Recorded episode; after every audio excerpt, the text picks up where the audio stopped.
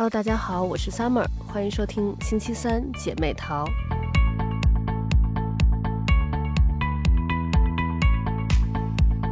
我们前两期节目，呃，聊到了关于高考后何去何从的这个问题。然后最近呢，中考也结束了，呃，下礼拜应该是会陆续放分了。正好我的朋友 Tracy，他的儿子呢刚刚经历完今年北京市的这个中考，所以我就邀请了我的朋友 Tracy 来跟我们录这期的节目。欢迎 Tracy。嗯，大家好。大典是非常优秀啊，其实中考对于他来说。已经对他升高中没有太大的影响了，因为是，呃，他初中是在北京二中，然后，呃，应该是去年的时候就已经，呃，保送到本校的高中部了，对吧？对，是通过一个内部集团校内的一个选拔的考试，嗯，考试之后就从大约一千人的学生里面选了大概七十多个人。哦，那这个比例还是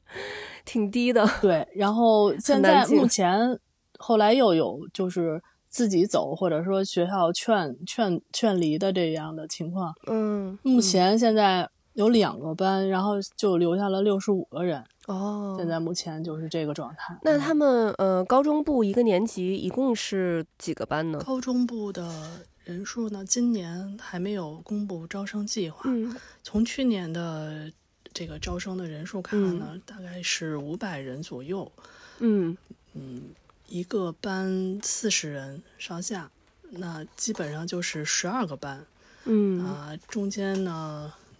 有不同的这种类型招到这些学校的，有校到校，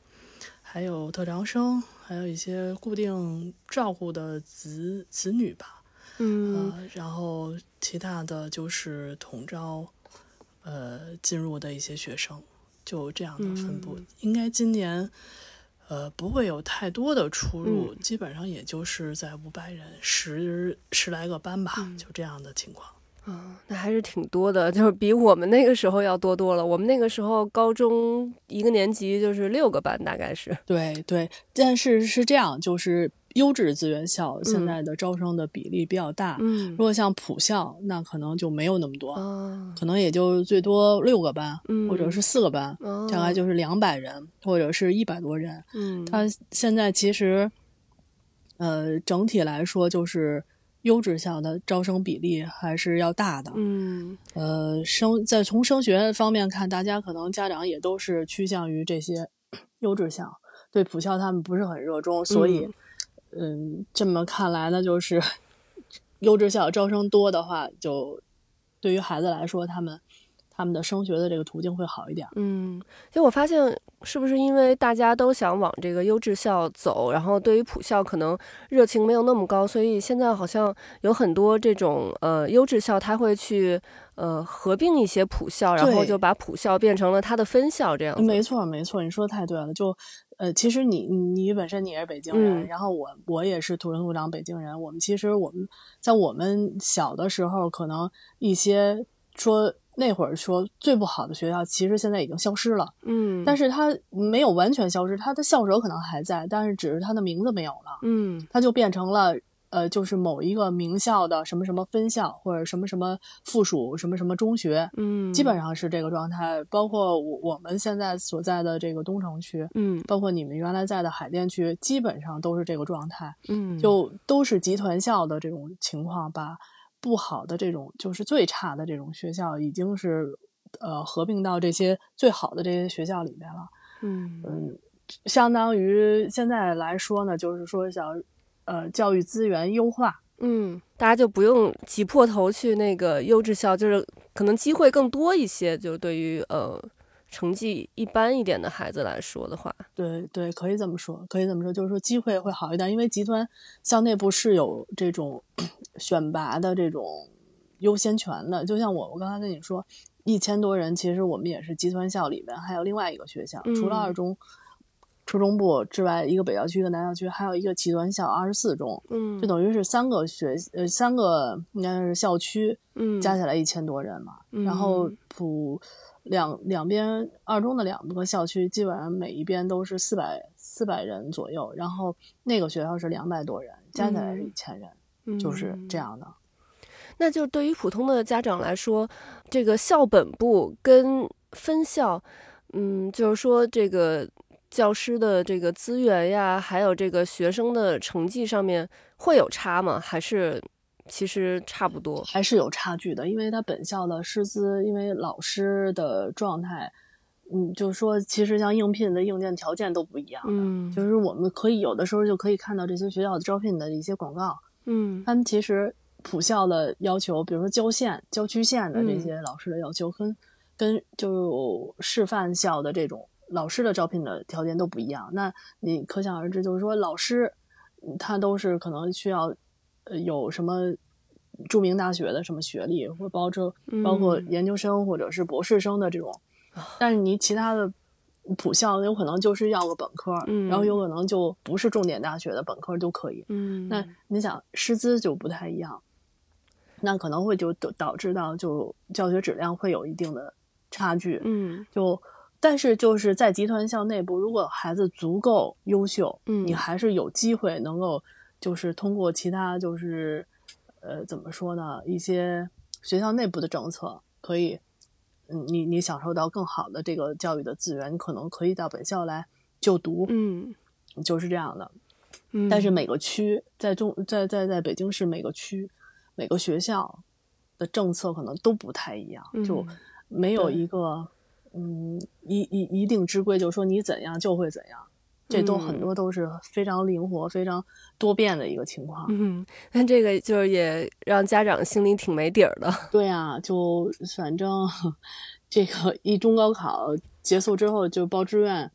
能能上到哪个学校，其实现在大家都挺没有心里没有底儿。嗯，而且今年的中考就给大家的这个信号也觉得让大家很疑惑，因为去年的这个中考的状态和今年完全不一样。对，好像听说今年的这个题特别难，是吧？就是很多孩子都反映是偏难怪，就是很偏、很难、很奇怪。嗯，在我们就是复习阶段，可能从来没有遇到过的东西，然后就出现在这个中考的这个试卷里了。嗯，让大家摸不着头脑。有的时候，我其实我们呃初二的时候就会有一个中考的一个两门的这个考试考试内容，因为。我们去年考了，今年考的是下边初二那一届的，他们就拿出一个生物的试卷里，就是 有一道题挺挺奇怪的，就说问，就就是题干大概其实就是说，呃，怎么去做这个什么果汁、什么果味的馒头？问孩子怎么做，然后可能是个选择题或者是一个填空题。嗯，就这很奇怪，一个生物的，其实你说这种发酵啊或者制作。面食这种东西，还掺杂在有可能是化学的呃知识在里面，因为初二的孩子还没有学化学。然后，而且这种生活实践问题，孩子们从来基本就不会去做这些东西。嗯，就包括老师，我也想想说，就是老老师，你有几个老师会去自己去做馒头呢？就很奇怪的一些事情就出现这个试卷上，你说让孩子无所适从，不知道是怎么办。然后还有就是，也是生物，说要考一个什么迎风坡，种植树木什么的，好像感觉这个完全我了是吧？对呀，对呀，就是觉得匪夷所思，这个之前从来就没有设计过的东西，然后突然就出现在中考的试卷里了，就让让大家就觉得很奇怪，你知道吧？对，所以今年今年包括初三和初二的家长都觉得。挺匪夷所思的，嗯，所以我觉得就是会不会是因为现在就大家都比较卷，你像这些呃问的问题可能是高中才会学到的内容，然后他就是想通过这个方式来选拔出一些可能就是感觉已经有学到后面知识的这些孩子嘛，就嗯，像我们这边其实中国的家长也都挺卷的，我就感觉不知道你。这个对这个大家现在这么卷，感觉如何？嗯，是这样的啊，其实就是国内这种这种内卷的这种情况是挺普遍的，但是呢，它是发生在一些特定的人群里面。嗯，然后呃，这些特定人群呢，就是怎么说呢？对对，这种教育有所谓的，就是他有一定的目标的人，其实他们是这种呃卷的一个发起者。然后还有一部分人就是无所谓，就是呃，对于孩子的未来是没有任何规划，就是呃，任由他们自己去发展。嗯，是分分为这两种吧。嗯，就是卷的这部分人呢，他们其实是对孩子的未来的发展是有很明确的目标和规划的。嗯，然后对于就是具体到我来说嘛，嗯，我们其实嗯也不算是特别卷，但是也不是说不卷，因为像你刚才说了，学习一些课课课内或者说。课外或者是更高层次的这些知识的涉及，其实我我们是也是涉及到的。嗯嗯，怎么说呢？就其实我们是属于呃比较有规划的，但是我又没有受到就是周围人的一些影响。其实有的人他卷他是没有目标的，他就是被裹挟进来的。嗯，他看别人学，他也去学。其实他的孩子不见得就喜欢这个，而且他也不是很擅长这个。你让一个。呃，这种呃几岁或者十几岁的孩子，他们去做一些他们不太擅长的，他们有没有任何兴趣的？他们肯定是有抵触的心理的，嗯，也没有任何兴趣。我们我是对我儿子是就是按照他比较擅长的那些呃喜欢的，我去安排一些他额外的一些学习。如果他不是很喜欢，或者说不是很擅长的，我那我们就基本上就在课内把课内的内容完全消化或者完成，能保证这个课内的知识能掌握了，就是这个状态。嗯，我觉得还是其实卷吧，嗯，适当的卷是应该的，因为如果说你想，嗯，你想有有一定的目标，那一定要让孩子做一些他。呃，就是能力范围所及的一些课程，应该是让他去，去去去去卷起来的。我觉得是这样的。嗯，我觉得就是我那个时候吧，我爸妈当然就是因为海淀这边学习氛围都还挺好的嘛，然后我们又是在这个院校里面，然后我爸妈对我这个学习也有要求，但是呢，他们就只是嗯对我有要求，但不会。不会像就说可能给我报很多课外班呀，或者是呃每天都督促我学习。当然，就我我可能是比较就是自觉的那种的，嗯，呃，所以就是嗯，我是从小到大没有上过任何一个课外班儿。呃，最后呢，高考当然没有考上就是北大清华那种就是这种超一流的学校，但是也是还不错的学校。我就想知道，就是你像这种状态，在现在的这个氛围下，还能行得通吗？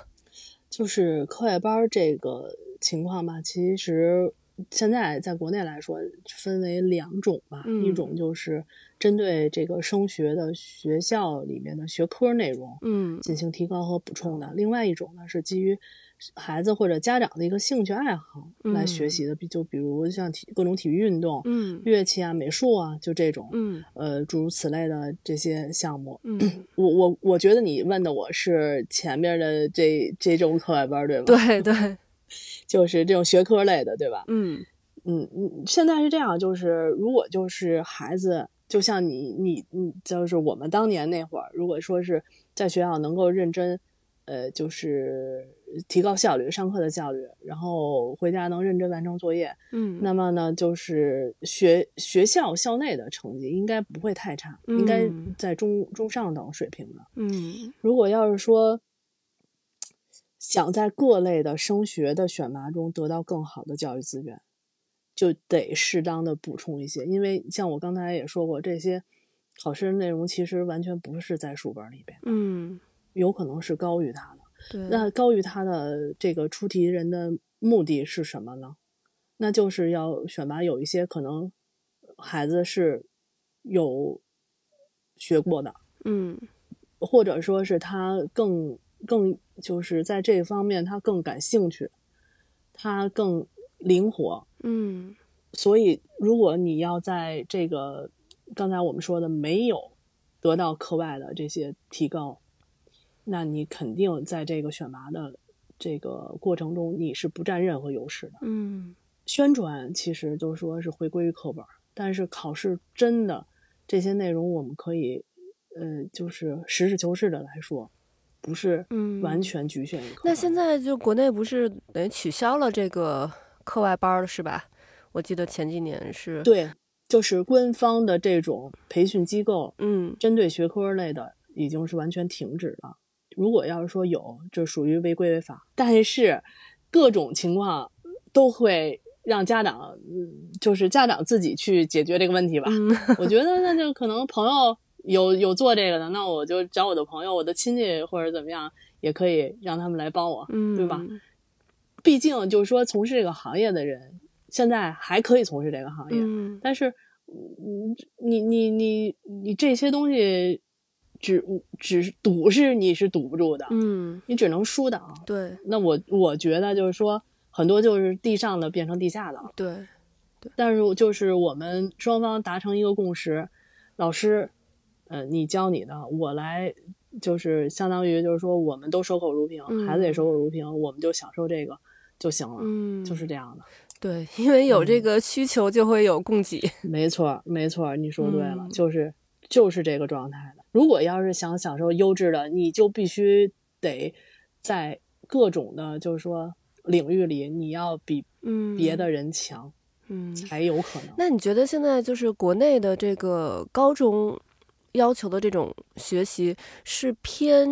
精还是偏广？因为比如像我们新西兰这边啊，就是有三种学习的体系嘛，一个嗯。是 NCEA，就是新西兰本国的这个体系。嗯。然后另外有两种就是私嗯。校比较常用的，一嗯。个是 IB 的，就是可能国内有很多的这个私校也用的是 IB 嗯的这个对，国际国际学校，国际学校都会在有这种嗯对的一个体系，然后还有一个呃这边比较常用的是呃 Cambridge 剑桥的一个体系，然后那 IB 的体系呢就是比较感觉比较广，它的学科特别多，然后像剑桥体系呢就是精，所以呢我们这边就是会根据可能。学生自己的情况，你自己去选择适合你的体系。那我不知道，就现在国内，因为就高考只有这一种体系嘛，就大部分的这个学生嗯都是会参加高考嘛。那高考它是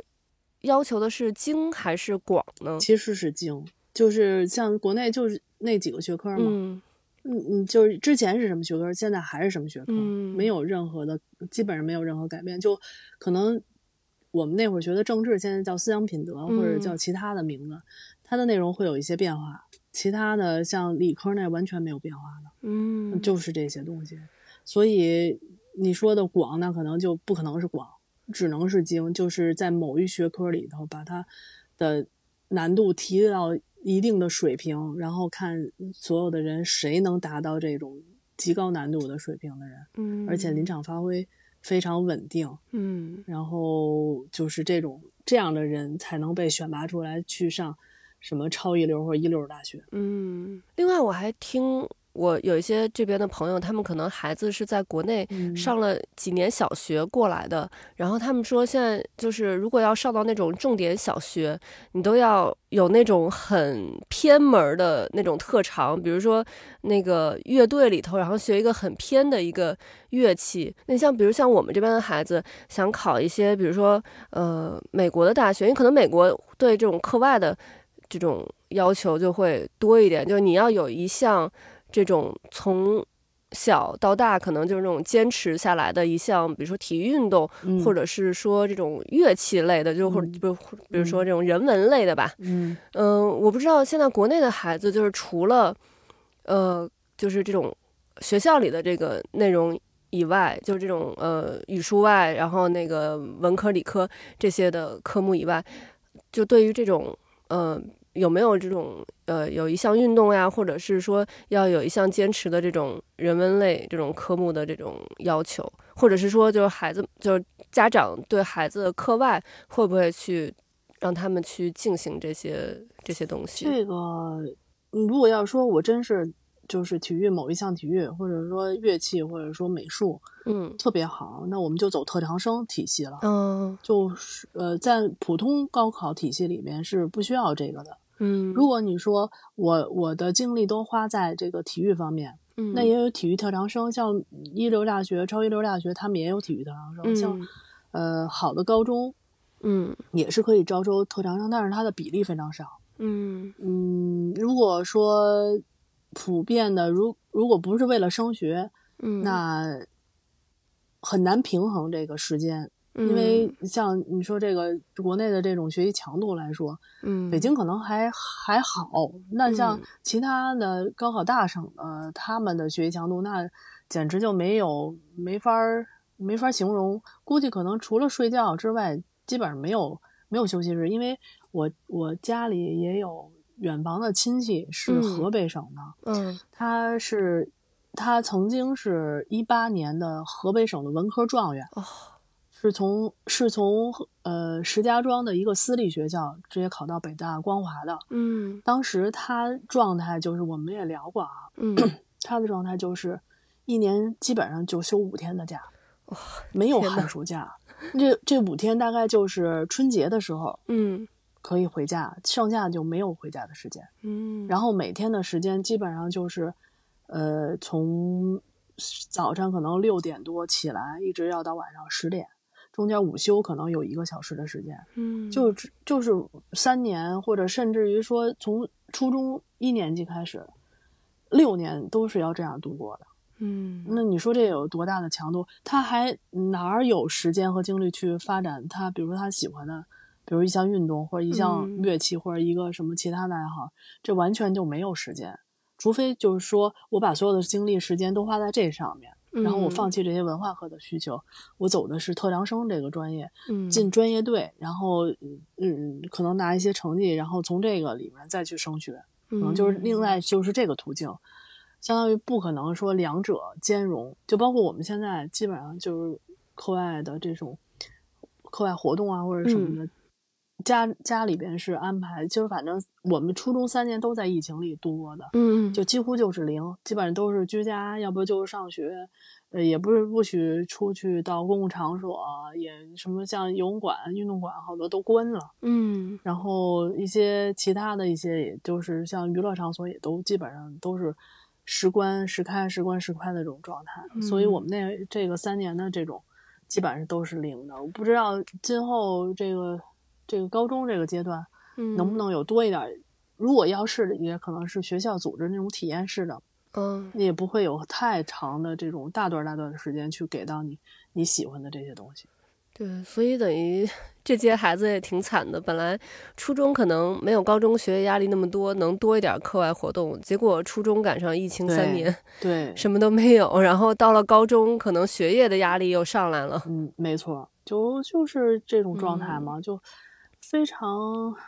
怎么说呢？其实很多的时候，孩子们也是需要这些额外的活动去释放他的这些压力的。你如果没有的话，这压力释放不出来，也是会产生很多问题的。是，嗯，然后其实，呃，我和 Tracy 认识呢，是那个时候大点是呃小学五年级吧，五年级，对，五年级，嗯，那个暑假来新西兰这边游学。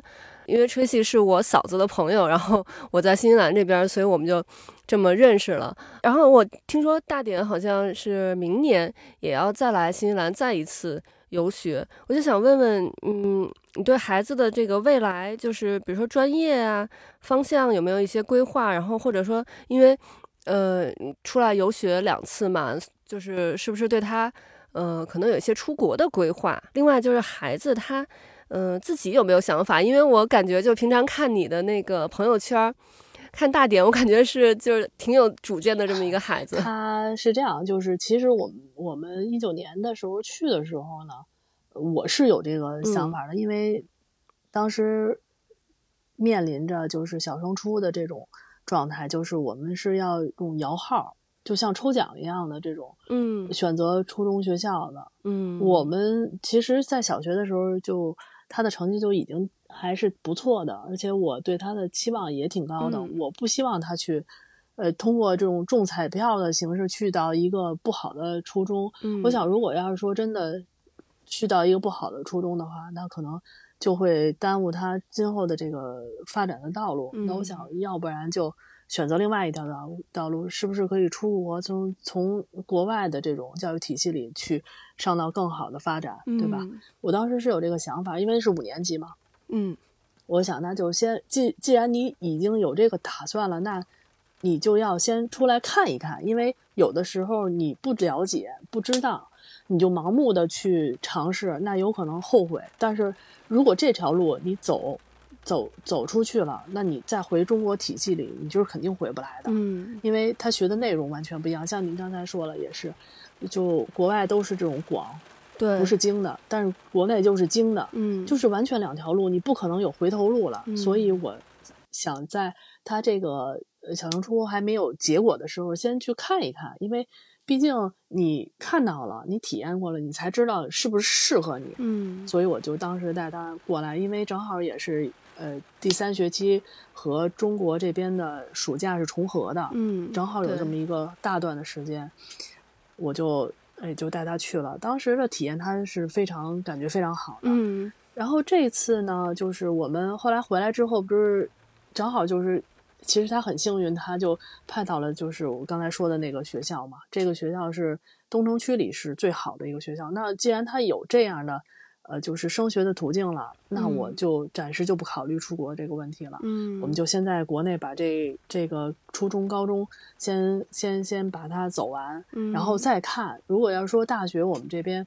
呃能够上到国内超一流或者一流的这种大学，那我嗯们肯定要在这边把它完成掉。嗯从我们现在这个直升班来看，它每年的这个升学率都是还是挺高的，就。嗯呃，其实今年如果你要是关注的话，能看到他这个学校，今年这个学校北京前二十里面，其中就有一个学生是这个学校的，嗯对，他是被，屏蔽的，分是被屏屏蔽的，对吧？嗯然后呃，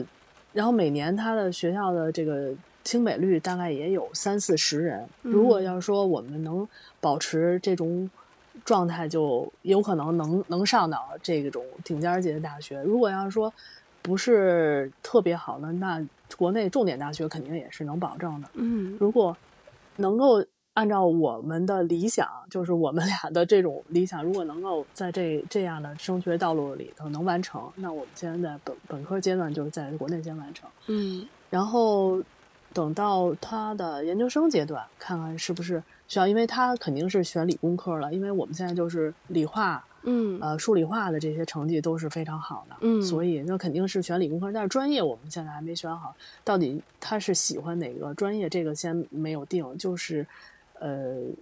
理科，但是肯定是他要选的，但是理科呢，看看之后研究生阶段，如果说国外有更顶尖儿级的这种大学可以让他去深造，嗯、嗯他也符合条件的话，那我们可能就就会诶走出去，嗯，在研究生阶段走出去，然后到更优秀的大学去享受这种更优秀的教育资源。嗯这现在是我们两个人基本上就是达成的这么一个共识，就是现在高中阶段、本科阶段先是这样走，嗯然后之后。再看，然后如果他有更好的发展，比如说他想读博士或者再往深什么的，那就看他自己的这个选择和他的自己的这个发展的途径吧。嗯，对，这两天刚好是那个就是 QS 那个世界大学排名最新的那个二零二四版的那个出来了嘛，然后那个 我这边。朋友圈里有好多，就是因为这边有好多华人在做留学中介嘛，然后我朋友圈里好多人嗯。在发那个，我就看就是，嗯，新西兰包括澳洲，嗯。这边的学校排名都还挺靠前的。你像澳洲的那个墨尔本大学是世界排名第十四，嗯北京大学是第十七、嗯耶鲁是第十六、嗯就等于是比这个咱们认为的这种超级好的这种超一流的大学，呃，都还要排名还要高一点。但是我觉得，就我周围看到的国内的很多学生过来到这边，其实。嗯，就能考到这种澳洲的这种很好因为澳洲很多学校都是在十几名啊、二十几名、三十几名，在全世界排名非常嗯好的，去考还是不是那么的难的，我觉得。对对，我我我我现在其实当时说想出来走国际线路，也可能也是这么认为，就是可能在国外你付出的辛苦要比国内少，然后但是你获得的这些教育资源有可能要比在国内的多得多。嗯我当时也是这么考虑。然后其实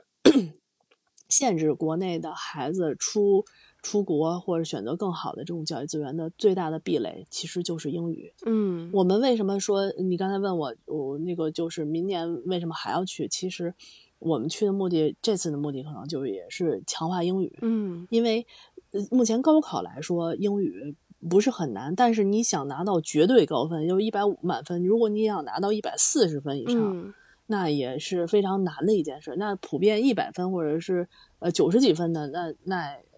这种成绩的话，应该是如果你努努力，在课内努努力，嗯应该是都能达到的。但是如果是想拿到绝对高分，嗯那那不是说你在课本里头能能够就是说得到这么高的分数。嗯我觉得还是你学一门语言，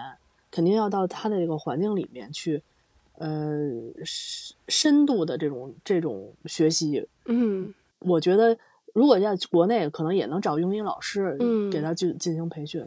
但是这种状态，我觉得同样花同样的钱，嗯呃，花费所有这个费用都可能，呃，有可能还会高一点。那不如出国，对，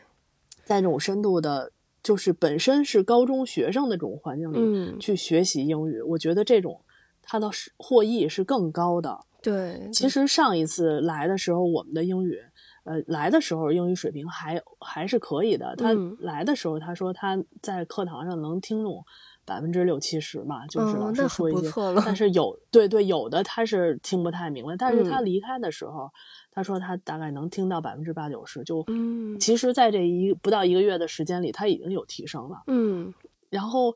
其实也是就是叫优，就是良性循环，就是我我觉得我还行，然后我就去学了，哎，嗯有有得到了提高，然后自我肯定，然后再去学，再自我肯定，就其实是一种良性的循环。他现在对英语学科其实花费的时间不太多，但是他的成绩，我觉得在这些科里面是最稳定的。嗯我们中考一模和二模的成绩，一个是满分，一个是九十九分。哦，所以我就觉得他其实花的精力不是很多，呃对，但是他的成绩是非常稳定的，就是、嗯他呃对这一科很有感觉自信就是很自对对对对，你说的非常正确，就嗯很有自信。他觉得这个东西对于他来说不是很难的，嗯，因为他们现在在这个现在这个直升班里面的英语教学，他基本上就是脱离教材的。嗯他们的老师会给他们很多拓展，其实让他们去看一些外国的杂志，嗯，然后通过这个杂志里面一些问题，然后给他们提出问题，留一些作业，然后让他们去读原版的那个英文的一些小说，嗯呃，还有一些材料什么的。他们每个每周还有外教课，我我问了一下，嗯我说你们外教课是口语的教练吗？他说不是口语教练，他说是阅读，就是会给一篇文章，你们去阅读，老师会给你解释一些东西。嗯嗯，就是在这种环境里，其其实难度要比其实真正的高一的学习的难度要要要又要提升再再高一个阶段。嗯然后他也能适应，然后成绩也还都挺好的。他们呃考过几次英语的那种阶段考，然后他们班有一个第一名，每次都是第一名。但是那个嗯孩子小学六年是在加拿大长大的，哦，所以就是其实完全他英语是他的母语了，就是。嗯对，然后每次他都是考第一，那我觉得这是完全应该的，因为人家的这个呃语言环境的那个状态，他已经是根深蒂固的了。嗯他所以他考第一是完全没问题的。然后我们考过几次，也有呃成绩就呃会比他差一点，但是相差无几。那我觉得，既然嗯我们这现在就是都没有说这种呃长时间国外的这种学习状态，也能考到这个成绩，说明他的这个英语水平也是还还是还可以的。而且嗯我想了，大家如果高中的话，他去了以后，是不是如果能有帮助的话，能够又提升一大段？嗯我我我估计他去不可能完全能听懂，因为毕竟 四年四年的这种英语的这种差距肯定是巨大的，那不可能跟跟那个当地的同龄的孩子是语言水平完全不可能是一模一样，那是不可能的。我觉得嗯能听懂个百分之五十，我觉得嗯就已经挺挺挺，我我觉得就是应该是算是满意的了。呃，嗯通过这一个月，不知道能不能给他提升一些，再提高一些，比如说能听懂个百分之六十，嗯，或者百分之七十，我觉得那就能达到我们的这个目的了。对，因为新西兰它其实说的英语跟那个，就是因为国内好像大家比较习惯去听美音，然后新西兰的这个英语是有新西兰的口音的，而且新西兰语速特别快，所以他如果在这边能听懂这边人说话，他回国去听就是国内学校里学的那些英语，他一定会听得非常非常的清楚。对他们说，今年高考的那个听力，嗯。之前都是完全是国内的这种标准音，嗯。然后现在他说有有人对话的这种状态，就一个人是美音，一个人是英音，嗯，然后还还有其他就是不是标准的这种，嗯，嗯相当于是标准音，可能还有一些其他的那种口音呢。嗯所以就说这个趋势，你能看到说，其实国内的高考它要提提就是选拔人，要嗯想得到绝对高分，你肯定也是得有这种实际英语交际，呃，就是经历的人，你才能嗯有嗯能拿抓住这些高分阶段的分数，要不然也不可能的。对，我觉得学语言一定是要这种沉浸式的学习，因为我这边就是国内的孩子，大家都学英语嘛，然后我们这边的华人的孩子呢，都是学中文。我之前也是给我儿子就报的中文班，但是我就可能下学期我就不打算给他报中文班了，因为嗯我就发现，呃，就也跟周围的一些人聊过，嗯、他这边中文可能学个几年，他就是学到那个教材的那个最高级别了嘛，然后嗯就后面就就没法再学了嘛，往后。但是你一停下来，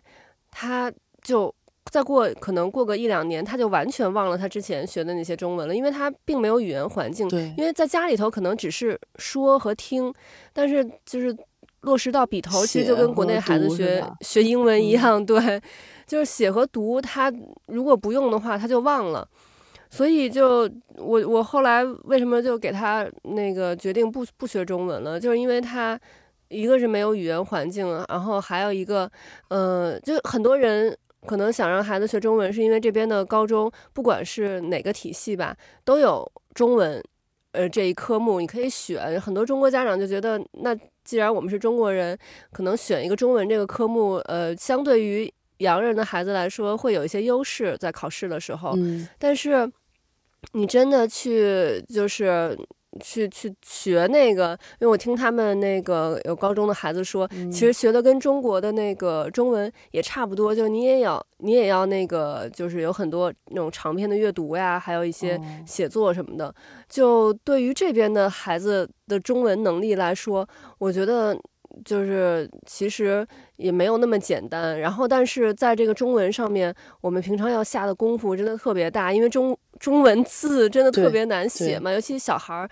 那么小，就像我儿子现在六岁，他控笔还没有那么好，可能写英文字还可以，因为英文字比较简单，但是中文字它那个间架结构什么的很难，所以我们在中文上花那么大功夫，但是得到的收益可能不是那么的好，所以我觉得语言就是真的是一定要有那个环境，要有那种沉浸式的那种氛围，才能学得好。对，是是怎么回事儿。但是我觉得，就是虽然你现在得不到太多的这种成果，看不到成果，但是嗯是潜移默化的。嗯你你如果不在外面上课，你们可以，因为毕竟我们都是中文母语的嘛，我们嗯可以给他就是在日常生活里边，嗯就是这种灌输。嗯，我觉得就保证你有这种中文交流。你像你嗯说了，起就不说别的了，就起码你在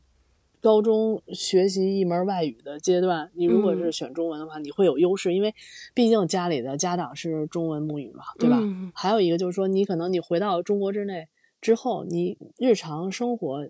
比如说你度假来，或者说嗯。是回来看亲戚来，或者是过节啊这种，你起码嗯。能在中国，嗯，能够完成日常生活，就是嗯能看到路牌儿，你能问路，然后你能买东西。我觉得这嗯就是非常简单的这种，你能完成，那我觉得就嗯可以了。我爸妈就是嗯对于我两个孩子的要求，就是能认清男女，上厕所的时候不至于走错。不用，你就看有男的进去了，你就跟着男的进去；有女的进去，你跟女的进去。其实这个这个倒还好，嗯就是有的时候认路，嗯因为现在国内还是只是路牌，你不可能嗯是英中英双文双双语的，嗯都是汉语拼音和中文。嗯，那你说你汉语拼音，你你你看了它，其实也没有任何的帮助，你只知道它读音是什么，那你也不知道嗯是什么。对对吧？对，所以，所以就是还是认路，然后呢，能买东西，能打电嗯话，然后能能做日常交际，我觉得就可以了。然后嗯包括你说了之后，之后学习的时候，我们家长都有这种母语状态了，那我、嗯我觉得给孩子一个辅导，那也应该是没什么太多问题。对，不过我就我儿子他们现在学校就是他现在小学阶段，其实已经也是每周有一节中文课，就是学校里面的。然后我看他的学习目标，就是对于呃中文是这种第一语言的学呃的这种学生和中文是。非第一语言的学生其实要求是不一样的，就是对中文是第一语言的学生要求可能会高一点，因为我们这边其实华人还挺多的。你像我儿子学校里头，是他们班只有一个洋人，其他全都是华人。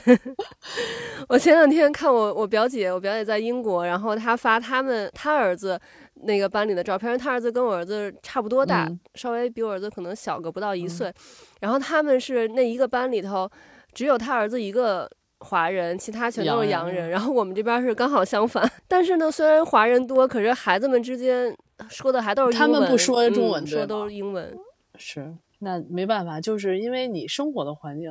是英语环境。那其实我我觉得啊，就是因为我前一段时间也也在也在也在看这个，就是对完汉语的这个这个这个教学，然后就是说中文和英文的这个对比。嗯。我觉得学中文真的确实太难了。如果他 是以就是不是这种，叫相当于就是说第一语言获得就是，呃，不是习得来的第一语言。嗯，那如果他要再去学习，嗯，那真的太难了。对于对于普通人来说，中文语音语调、字词字字的字形字义、同音字，对你说如果不是习得来的，那。这样学的话，真是确实很难。嗯，就对于一个普通人来说，确实很难。对，但是英语就很很好，它没有语音、没有语调的这个方面，对对吧？同音同同音字也很少，嗯，而且也没有说字形字义，就是就是字母组合就 OK 了。对对，没错。而且语法也不是很难。对，因为中文字实在是太多了。对啊，同音字、同义字。相似相近的，对，所以这个就我就觉得他可能他学，比如说学五年学六年，他把他这个所有的，因为他们现在用的教材就是国内呃暨南大学编的一套就是对外汉语的那个教材嘛，他们把这个教材全部都学完之后，他可能认识了很多字，但其实远远不够，就是对于他的那个日常生活来说，而且他所有的就是那种对话什么的都仅限于就是这种。课文里头的，但是我觉得运用到现实生活中，其实对于非中文母语的人来说，其实，嗯，我觉得用处没有那么的大。你像我们家孩子，他们现在，我觉得他们的就是脑子里头，他们其实已经是英文的思维了。像他们说话，呃，他们比如说说的是中文，但他是用的问句，他的最后的语调是会往上扬的。但咱们用中文，咱们就是。平常用中文说问句，咱们其实可能最后加一个妈，对，是就表示是一个问句。但他们的那个语调是往上扬的，就导致那个这个语调已经不是这个词本身的那个调了，就变成听起来很像洋人在说中文的那种感觉。哎，这个都这就是矛盾嘛，就没办法调和。对你，毕竟你在这个环境里面。对吧？其实孩子已经很努力了，我觉得你能认识一些汉字已经很努力了。嗯，对他们就是倒是对中文还挺感兴趣的，因为可能就是他们觉得还挺有意思的，因为中文是这种象形的文字嘛。对，因为我们我就是去年春节的时候，我有一个就是也是在新西兰的一个朋友带他女儿回回国探亲，然后他们我陪着他们一块儿去故宫，然后就到午门那儿。然后他就问他说：“你看那个两个字是什么？就是午门嘛，就是门肯定认识，因为这种简单。他牛牛门，然后然后然后他就说：他说你看，我就知道他肯定会念成牛门的，就是这种近近义字，对，行行进的字，就出头不出头，那就完全两个意思了。对，然后就就就嗯，很自然的牛门。”当时我我我也没说，就是说向往孩子。其实我就能想象到，就是对于他们来说，这些字儿太太相近了，你区别开来你没法区别，除非就是说你就是经常用，那你可能能能把它区分开，而且很清楚的区分开。对，没错。所以这个就是国内的孩子学英文是一个难题，我们这边的孩子学中文是一个难题。对，就。怎么办呀？就只能克服吧。对，对于中国孩子学英文来说，还是简单一点。对对，我觉得要，嗯，确实是要简单。嗯，那咱们就是继续说回说回这个大典这边，其实大典，嗯，他现在。呃，等于是十五岁是吧？对，应该是就是处在这个对处在这个青春期的这个阶段。那我就想问一下，就是嗯，这个青春期的孩子，嗯，可能很多人就说到了青春期就不爱和家长分享自己的事情了，尤其大点是男孩，可能就是更是不像说女孩，可能还跟家长会亲近一些。那就是他可能更希望有自己的空间。那作为家长这边，呃，如何平衡这个？关系还有这个和孩子相处的这个边界感呢？对你说的是特别现实的一个问题。就我们，我我们现在这个，应该说这三年疫情之中，我们基本上就是青春期过渡的这个时间。就是不愿意跟你说，对，而且因为疫情，可能平常你要没有疫情，白天还去上学，或者是跟同学在一起，这因为疫情一天到晚在家里头，我觉得就，呃，即使不在青春期的孩子，可能跟家长的矛盾也会比平常要更多一点了。对啊，然后就就你说吧，就这种情况，我我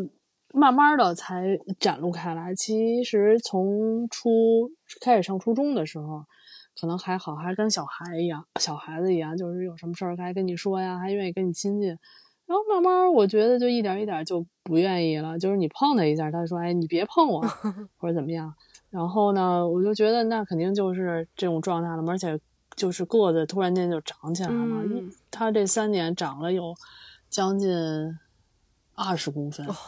三年长了二十公分，就一下从一个小男孩长成一个 男人了。呃，对，然后声音也变了，就是特粗的那种声音。嗯，就你从这种表象上也能看出来，他就不太想跟你交流一些事情，然后问他学校的事儿，他也不太想说。嗯，完了，有的时候就是，你能让我自己待会儿吗？你能到把门关上，然后让我在这待会儿吗？就就这状态的。然后其实。想了解一些青春青春期的这些事情嘛，我还特意还买了一些这种解释青春期这些书，嗯，上面会给一些科学的解释，就是为什么他会出现这种情况，嗯嗯，这种情况其实是正常的，就是人的这种必经的这种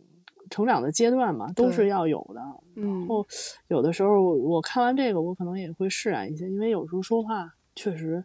就不像小小的时候，就会很温和啊。有的时候就说不说不上什么时间，突然间一句什么话或者一个词儿，他就就就就哎就特别生气、特别愤怒，然后就会跟你说一些过过分的话。但是我要是了解了这个科学的这个这个层面这些原因呢，其实我就释然了，我已经没有那么不高兴了，因为确实 它是因为这个荷尔蒙的 关系，是吧？对。对，就是咱们作为女性，其实就是在那个孕期还有哺乳期，其实也经历过这种可能就是一句一句话就能把你点燃的那种状态。对对对，而且就是说大脑皮层神经神经发发发育的也不是很健全，所以就说他们说就是这种神经元在。成长的时候有可能会搭错，我说那就是神经病的状态吗？就是就是发神经的状态吗？对对对对。然后后来我就我就释然好多少，好那好吧，那就是把它当做一个正在成长，然后然后没还没长好的一个一个小树苗吧，就这么看吧，就心里会就会好一点。嗯，因为如果你要是没有这种。科学的这种解释，那就觉得他不尊重家长，对你不够友好或者怎么样。其实我们小的时候可能也这样，但是我们没有这个体会，对吧？就是都是一个必必经的阶段。对我跟我爸妈聊，我说我觉得我好像没有什么青春期，我觉得我青春期度过的挺平稳的。然后我爸妈说可不是这样，说你青春期 也反应也挺激烈的。但是就是最作为我们来说，我们可能自己觉得没什么。对对，就就是这样，就自己觉得没什么。其实，在别人看来，可能你已经是。呃，就是冒犯到别人或者怎么样的，但是我觉得这是一过程嘛，嗯，就多包容一点，然后让自己自己的心态调整调整，然后包括疫情里面，真是就像你说的了，哎呀，每天面对在一起，就是看怎么看怎么不高兴，怎么看怎么不顺眼，哎呀，怎么怎么看怎么都是。就是想着赶紧赶紧赶紧上学去吧，嗯，不要在我眼前出现。然后他可能也想，哎，我妈怎么也不上班去啊？没准每天都在家待着呀，就这种状态。哎呀，没办法。其实有的时候我就觉得，这个距离呀，有时候不光。唉，不光那个能能能能能那个什么，能就是能产生这种距离美，对对对。然后日久也不一定就能生情，有可能还能生出仇恨来，你知道吗？所以就是这疫情赶紧恢复正常了，该上班的上班，该上学的上学，自己有自己的空间。然后呢，下班之后或者放学之后一起吃饭聊聊几句，OK 了。嗯，我觉得这样还好。就就就能平衡了。嗯，对。其实我看你经常在朋友圈里头分享，就是你和大典的一些这个日常的对话，我感觉 看着还挺有爱的。就我感觉大典有这个。当相声演员的这个 天赋，就是 有时候感觉这个这个他就是那个回那个阶段的，对对对对对，就是那个阶段。现在不怎么也不怎么会去接这些话，嗯，但也可能他心里知道，但是他不说了。就那些非常非常让你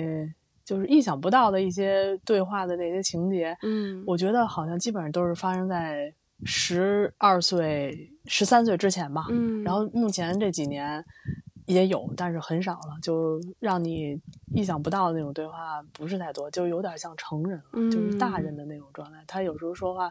就会。说的头头是道，跟你分析的可清楚了，然后我就觉得，我说其实他不说，但是他心里特别明白，就包括一些对一些 人或事儿的一些看法，嗯，其实我也是那么看的，但是我没说的时候，他说出来了，我就觉得呀，我说就是已经心智已经是往成人那个方向去发展，去马上就要成熟，嗯，就不是小孩子那种状态了。对对，其实也是挺好的，因为毕竟。是要长大的嘛，不可能说那个，嗯，二十多岁、三十多岁，这个想法还是跟小时候一样。对对是，哎呀，所以像你的，呃，女儿和儿子，你你你现在还是要珍惜你们这种母慈子孝、融很融洽的这种状态，然后还愿意黏着你，还愿意跟你一起，嗯，就就其实就那么三四年的。嗯，时间就马上就变了，就不是那种状态了，你就完全成了一个。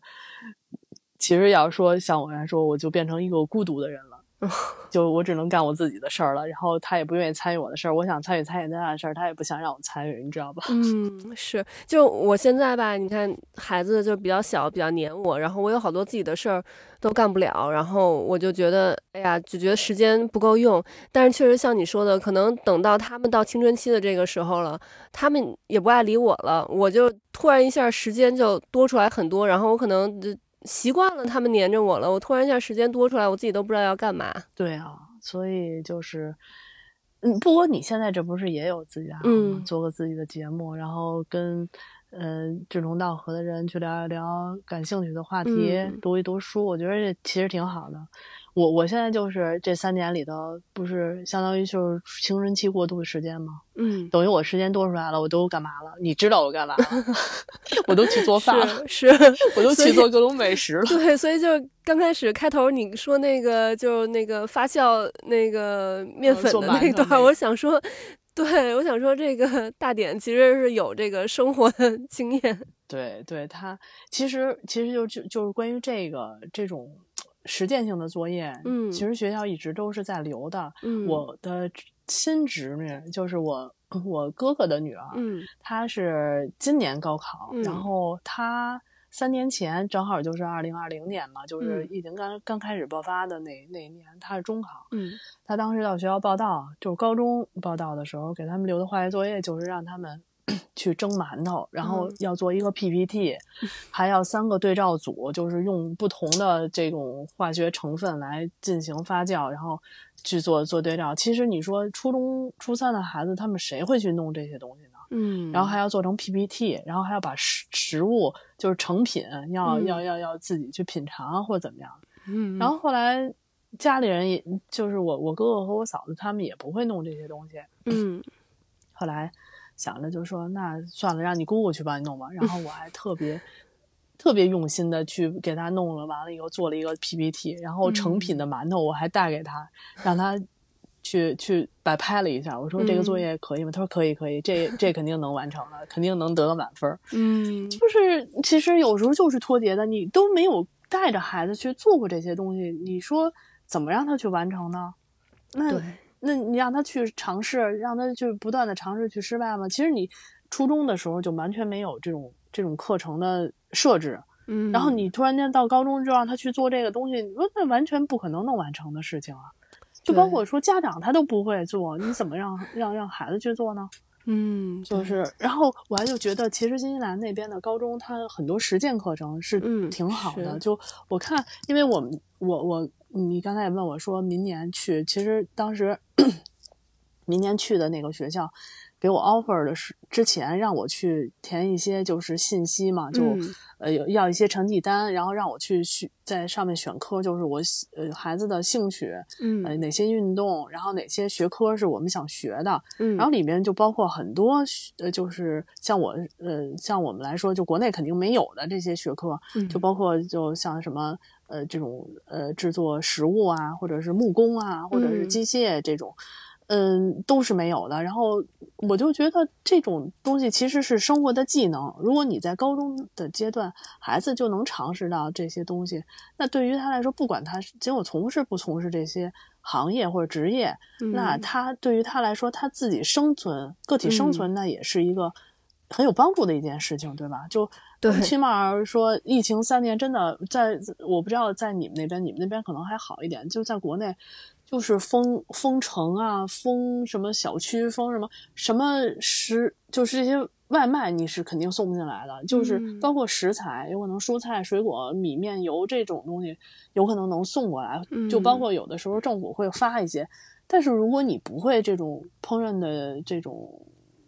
技能，那你你要怎么吃呢？你你这个是人的生生命的这种基本需求，你就是要吃东西嘛。嗯。那你说你要说真的是在高中你有有学过，或者在初中你有学过，那起码就是说在二十多岁的时候，你不可能说那因为我有食材，但是我不会弄，然后我就饿着，那那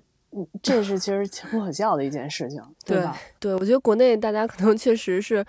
呃，因为吃外卖呀，还有出去吃饭实在是太方便了，然后又便宜，所以可能你像我以前在国内的时候。嗯，我和我和我老公就是我们家是从来没有交过煤气费，因为就从来没开过火，就是要不然就在外头吃，要不然就是去双方父母家去吃。然后真的是就到这边来之后，嗯，一个是外面的餐馆味道没有那么好，然后还有一个价格又。不是很便宜，所以在这边就是慢慢的，就是厨艺也练出来了。然后像刚才你说，就是学校里那些什么可能机械啊、木工啊什么这些活，这边确实也是因为人工很贵，所以就大家很多事情都是自己动手来做。所以就是，嗯，可能这个就跟国内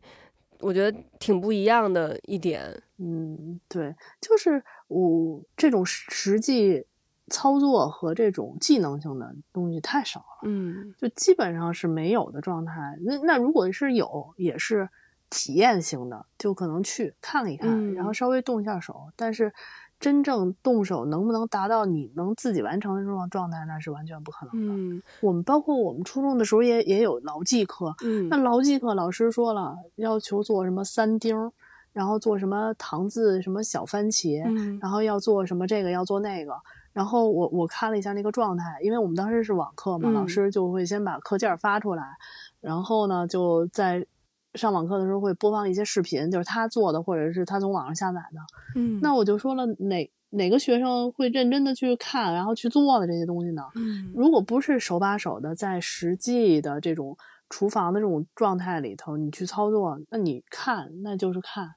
对你真正能做的，那是那就等于零。嗯，那其实这种课程是是说了，那国内是说已经设置了，但是设置了以后能不能达到这个你完成能能完成一一个一个一个东西的这个标准，又是另外一回事儿。嗯，就是实际脱节了，就是实际脱节了。对对对，这边确实是这个，就是嗯，对于。这种培养孩子的生存能力和动手能力，就是在我们这边会就是稍微可能会注多就注重一些。你像我看我儿子他们学校，我记得好像到初中吧，初中他们就是有那种，嗯，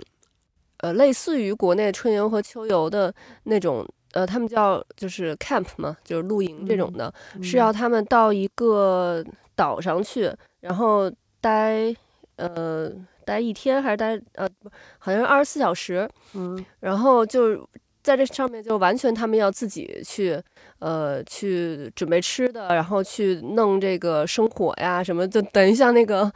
荒岛、荒野求生存的那种，对对对，那种的。所以我觉得就是你你等于因为所有人都要经历这一个嘛，你就是就算家里头保护的再好，但是你你你总要。就是参加学校的这个活动，所以就是不管怎么样，你总是能掌握一些生存技能的。对对，是需要的。我觉得人人这个生活是需要这些东西的。嗯，你也不好说什么时候遇见什么事情。对，你不能完全说了，那我就永远就不弄。那有的时候客观客观现实就摆在那儿，你不能不弄，就得弄。嗯，像你说了，我们出去了。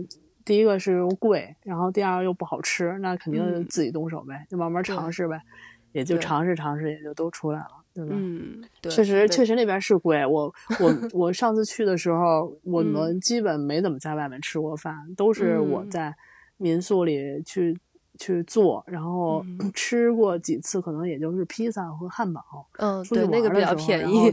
嗯，对对对，然后他其实小朋友喜欢吃那种东西，真正的那种。西餐他们还不太喜欢吃，然后就喜欢吃这些 比较垃圾的食品，但是 味道好。嗯嗯，就喜欢这样的。嗯，所以你说那我也能能感受到，确实挺贵的，然后味道也不咋地。嗯。看着，其实我我觉得我在那儿看他们有外卖窗口卖炒饭的，然后卖那什么的，然后我看了一眼，就哦，那算了吧，还是我自己做。我觉得我做的比他好吃，不说好吃一百倍吧，反正肯定是符合我们的口味了。然后我们就没有在外边吃过任何一顿中餐，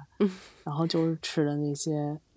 汉堡或者披萨这类的。嗯，对。不过等明年你来这边的时候，就我们这边现在中餐也越来越多了，而且就跟国内也越来越与时俱进了。就国内有的那些东西，这边也陆续都有了，包括有一些连锁的那种品牌，但不一定是真的连锁到这边，只是就借用了国内的那个 招牌名字名字，嗯，加盟的。对对对，嗯，我看了有什么麻辣烫是吧？杨国福麻辣烫是吧？对对对，张亮麻辣烫啊，杨国福，然后，呃，之前还有花家怡园什么的。哦，花家怡园都是 OK 的，我觉得。但是如果但都不是真的。哦，好吧。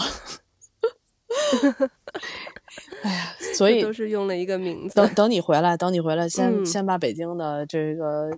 这个比较好的先吃一遍。嗯。吃完吃吃，先先吃够了，因为你好久都没回来了。其实北京现在。对各种菜系，然后各各式各样的那种什么，就是创新的这些菜，然后我觉得都还挺好的。嗯，对，什么样的都有。嗯，对我在这边就是老看国内那种探店的视频，然后就已经 列了一个单子了。不不，网红店我建议你还是少去，因为网红店很多都是炒作出来的，味道真的不是很好。就是呃，平常就朋友之间，比如说经常吃的，或者家里人经常吃的，你可以去吃一吃，试一试。而且还要稍微大一点的餐厅，就别去那种小的。小的那种网红餐厅，真的，我们试过几次，真的就味道挺一般的，而且人巨多，而且价格也比同类的要贵好多，就有点儿，有点儿就是不好说不好听，就有点骗人吧，我觉得。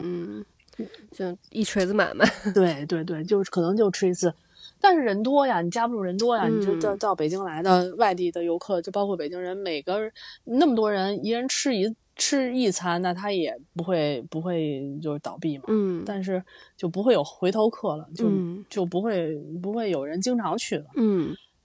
对。最后呢，我们还想再问一下，就是因为现在。孩子的这个心理健康的这个问题，其实，嗯。嗯，我觉得越来越多的有这个出来，包括新闻上面报道的呀，孩子压力太大了呀什么的，包括我周围听我周围朋友说，他呃去医院，然后他旁边是那个就是心理科室的这个，然后就有很多这个家长带着这个呃初高中的孩子去去看这个呃心理科，嗯，我就想问一下这个嗯大典这边有没有什么相关的故事啊，或者是这个经验可以和我们分享的？尤其就是这个疫情嘛，我觉得其实对于这一代孩子的，就是影响也是挺大的。对对，就其实我认识的啊，不认识的，还有就新闻里边的，嗯，一些报的一些事情，其实很多孩子都是因为心理问题，就已经导致到休学的这种状态了。嗯，就我们小学同学里面。已经有两三个已经是休学状态哦，那就是因为学习的问题，还挺高的。对对，然后还有就是呃，不是官方宣传，因为现在这种事情，官方它封锁的比较比较严重啊。嗯，我知道的就是就是中小中考，就是初二的。嗯，东城区有一个学校，一个孩子小中考第二天就在家自缢了。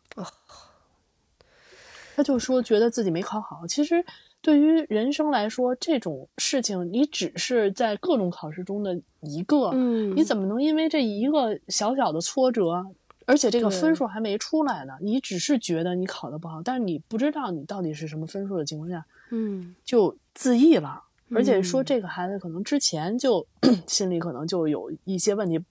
然后就是积攒到这儿，最后爆发出来的。嗯，就这个这个事儿是。官方没有没有说，嗯，但是呢，就各个因为是家长嘛，我们这些家长群里面，都都在传这个事儿，然后也跟那个学校的其他年级的孩子证实了，确实是就这么回事儿。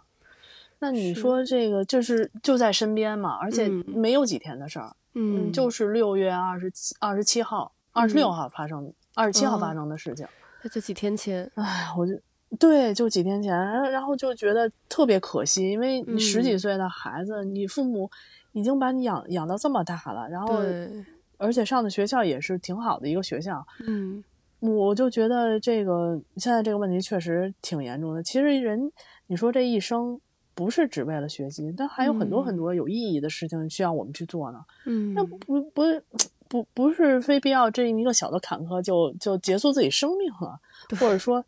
想想不通这些事儿，也可能就是像你说的卷起来的太严重了。嗯，家长、学校和自己，有的时候就是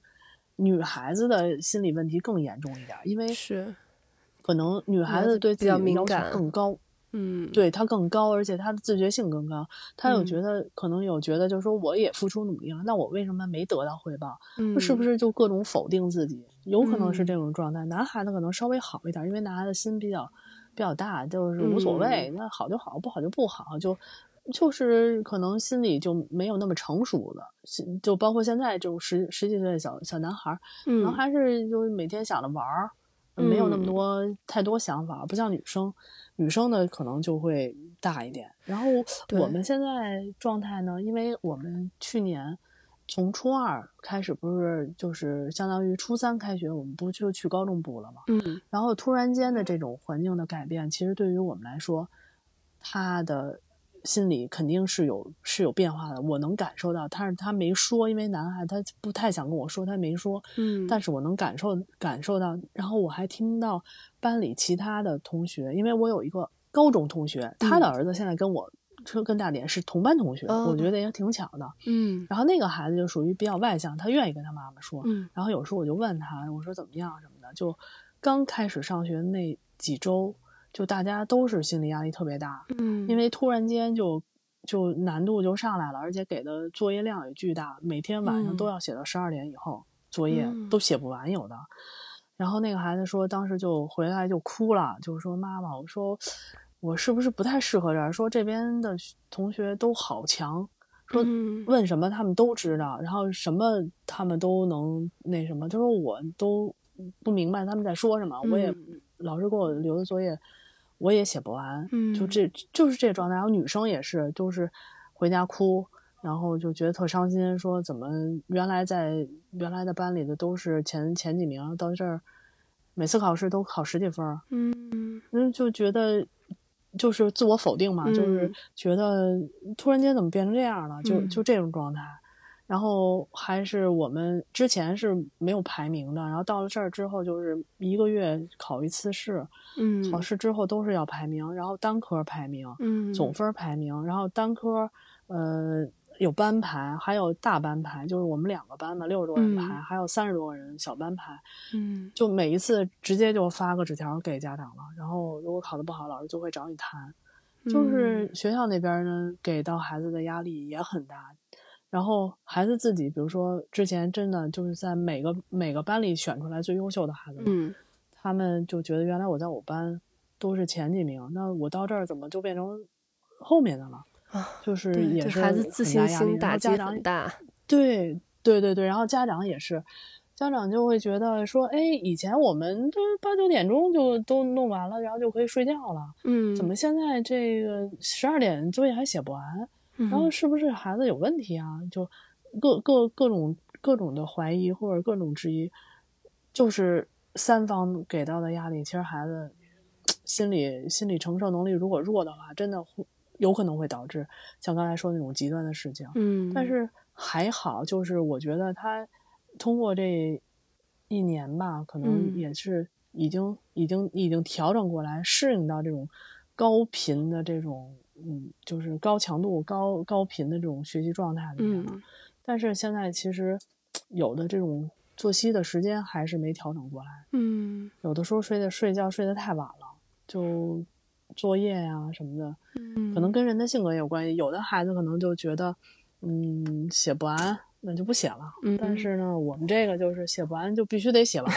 特别有责任感，有的时候 对，但是有的时候时间分配又不合理，你写吧效率又提不高，嗯，但是又要写，那所以拖的时间好晚。每次、嗯每次的时候，因为这个我也也会跟他发脾气啊什么的。嗯但是后来想想，确实你跟他发脾气也没没办法，他的这种睡眠状态不好，嗯，那会影响到上课的状态。嗯。然后你说了也没用，还不如就是怎么帮他想个办法解决一下，让他嗯。能这个睡眠的时间能保证，嗯。就别睡得那么晚，能有一个好一点的这种精神状态，第二天上学。嗯上课，嗯，我觉得这个也是我面临的挺，就目前来说嗯。比较比较就是难的一个问题，怎么能合理调配时间？因为确实我觉得男生的这种就是时间规划能力太弱了，嗯，对，男生一般就是比较晚熟，对，就是心心智不是那么成熟。你跟他说说一些事儿，他唉，他可能当时明白，然后过一会儿他又觉得你说的不对，然后我我就还要嗯。按照我自己现在这个节奏走，嗯。反正也是很矛盾，就是只能慢慢的调整，然后摸索着来吧。因为嗯。毕竟，唉，我这是就一个孩子，而且嗯。也没经历过这些事儿，嗯，就是其实也是就是忙摸着石头过河的那种状态，慢慢摸就索希望希望对，希望能往好的方向发展，别别有一些其他的不好的，就就是就是别出现那种极端的。所以就学嗯校给他压力的时候，或者自己有有要求的时候，我基本上就没有要求了，就呃嗯排名不排名无所谓。我说你只要只要不要那个就是倒数。嗯倒数几名就行了，只要说能正常发挥你的水平就行嗯了。那你说，如果三方都给压力，那肯定孩子受不了呀。对，包括成人，咱们如果在工作上，比如说家庭、自我，嗯那肯定也是会有这些问题的。对，所以就还是得减压。他们这边没有问题的话，那我们可以给点儿压力，让他 别太松懈。嗯，如果这边有压力呢，就给他减一减。嗯反正就是还是这会儿，而且面对青春期的孩子，就得少说多做，然后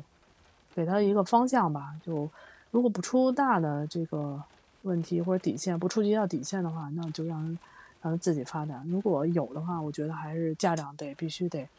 干预，得提嗯。醒他，因为毕竟他们还是未成年的孩子，他们有的事儿在尺度和分寸上他把握不好。嗯，他也不知道这些事儿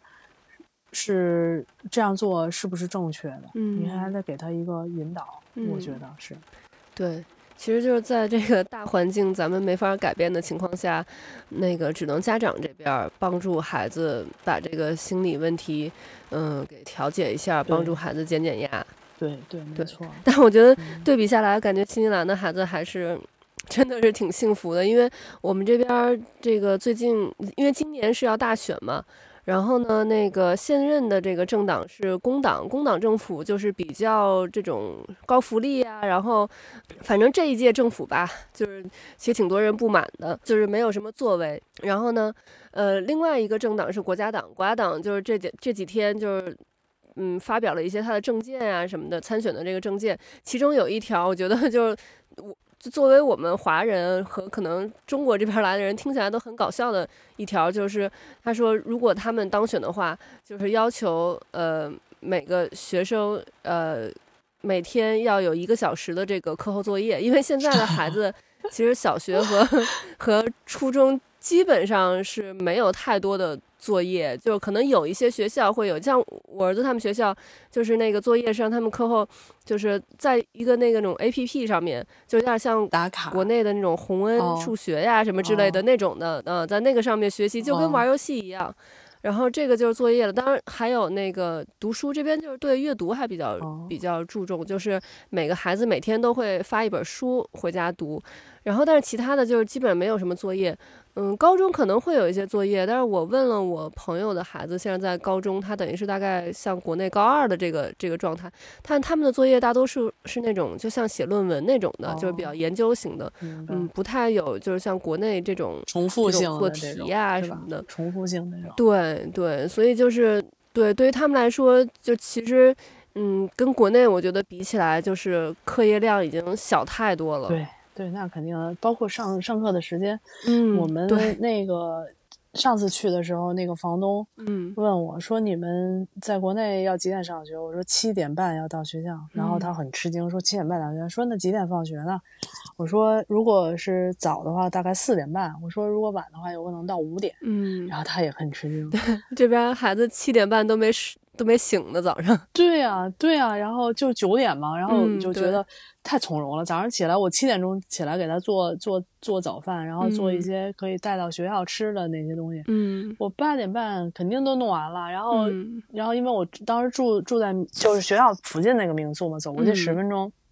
然后也没有什么说迟到不迟到，只要你到了，然后你直接进去就行了。对。然后三点钟放学，然后也没有。我们那书包就是一个饭盒，然后一个零食盒，一个水杯，然后什么也没有了。对，没有课本。对啊，课本在学校，然后说那些本儿什么的也都在学校，都不用带回来，也没有作业。对，我觉得确实有的时候，如果有有有要求的家长，嗯，还是希望学校会留一些作业，嗯，给给孩子们，因为对，第一个就是说能占用一些他的就是这种